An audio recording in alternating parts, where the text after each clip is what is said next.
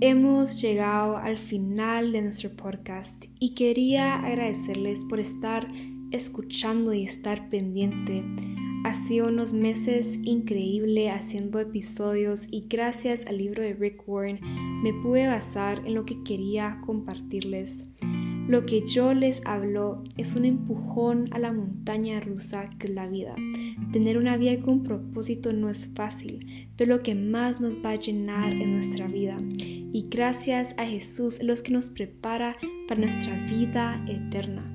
Dios los ama, Jesús los perdonó y ahora es tu momento de vivir con dirección.